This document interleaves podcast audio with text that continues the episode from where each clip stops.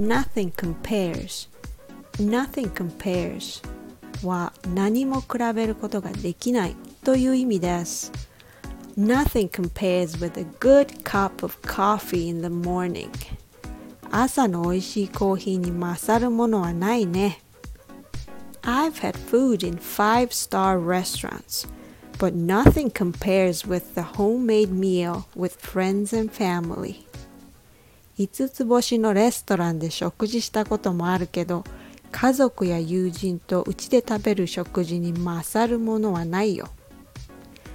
When nothing compares with something, it means the quality of it is surpassing all other things. In other words, it cannot be compared because it's either so good or so bad. I think this is used to exaggerate the expressions a little bit. But sometimes we can make things sound a little more than what really is because it makes the stories more interesting. What do you think?